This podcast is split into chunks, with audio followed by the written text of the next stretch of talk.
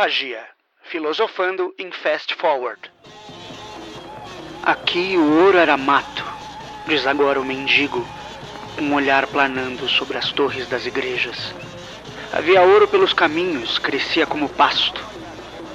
Os mineradores desprezavam o cultivo da terra e a região padeceu epidemias de fome em plena prosperidade entre 1700 e 1713. Os milionários tiveram que comer gatos, cachorros, ratos, formigas e gaviões. Eduardo Galeano, As Veias Abertas da América Latina.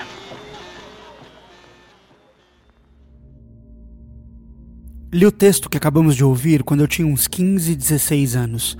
Nessa fase, livros como As Veias Abertas da América Latina, de Eduardo Galeano, são gasolina pura para as chamas da revolta adolescente. Comigo não foi diferente. O conto que segue é a maturação dessa revolta. Revolta e desencanto de um homem latino-americano que já teve a chance de ver de perto o que fizemos com nossas rubras e reluzentes veias. Com vocês, o Conto da Cidade Dourada. Reluzia. Por todo lado se notavam brilhos dourados que teimavam em brotar. Era assim, feita de pura abundância do metal precioso. Dos pastos aos rios, um mundo todo cheio de fragmentos cor de riqueza e cobiça. Sem dúvida, uma terra linda, diziam seus habitantes mais antigos. Logo, vieram os primeiros homens sedentos pelo minério. Já chegavam cobertos de abundância de todo tipo, donos de terras em todas as terras, homens e mulheres poderosos. Tomaram posse daquele mundo dourado, assim, sem arranjos, como que por direito. Dos locais fizeram mão de obra, prometendo mundos e fundos, entregando muito pouco ou quase nada. Das pepitas que minavam do chão como flores, fizeram moedas. Dos lingotes ousados que pendiam das encostas, fizeram joias. Da fina areia dourada que nadava nos rios, fizeram templos tão reluzentes que Deus se cegou e preferiu ir embora.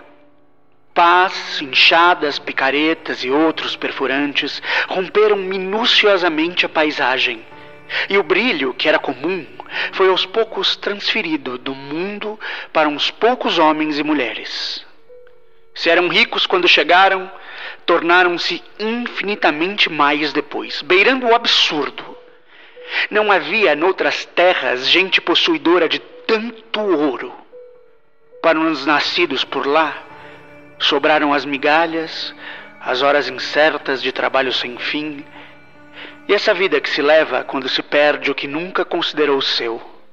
A terra, antes tomada por lampejos dourados, linda e enigmática, era agora toda cheia de buraco e tristeza, infértil para a vida e para os sonhos. Seus filhos, bichos e homens, ao notarem a terra-mãe morta, partiram para outro canto qualquer, cobertos de solidão. Seus novos donos, mergulhados num mar de ouro e poder, não se deram conta do estado do mundo sob seus pés. Riram dos que partiram e voltaram para os afazeres sérios de quem tem tudo na vida, mas sempre precisa de mais. Em pouco tempo, o vazio da terra arrasada, incapaz de nascer vida que fosse, deu à luz a fome, que na falta de lugar melhor para habitar, foi buscar conforto no corpo dourado dos ricos. Embebidos na angústia, os homens e mulheres deitados em imensa fortuna pensaram e pensaram, e depois de muito refletir, decidiram dar ordens para que se buscasse comida. Ordens foram emitidas com muita pompa e circunstância, e tão logo foram lidas, caíram no nada, já que trabalhador nenhum sobrou por lá. E a angústia se tornou medo. Uns poucos aventureiros, tomados de repentina coragem, puseram-se na estrada com as bocas cheias de promessa de retorno. Mas não, nunca ninguém voltou. E o medo se transformou em pânico. Alguns mais esfomeados, tentaram mastigar moedas e pepitas, todas elas muito belas, mas sem valor nutricional algum. Outros, mais gananciosos, imersos em suas riquezas, simplesmente não se deram conta da própria desnutrição. Foi tudo muito rápido, até que não sobrou ninguém. Os homens e mulheres mais ricos do mundo morreram todos de fome.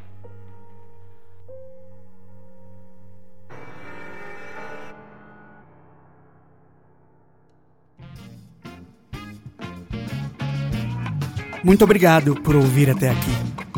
Esse podcast faz parte do projeto Ruído Cultural. Curta e compartilhe para nos ajudar a alcançar um número cada vez maior de pessoas. Mas é claro, só se vocês quiserem. Caso queiram falar conosco, podem enviar um e-mail para ruidoculturalpodcast@gmail.com ou um direct para o perfil do Instagram @verborragia_podcast. Esse projeto funciona através de financiamento coletivo.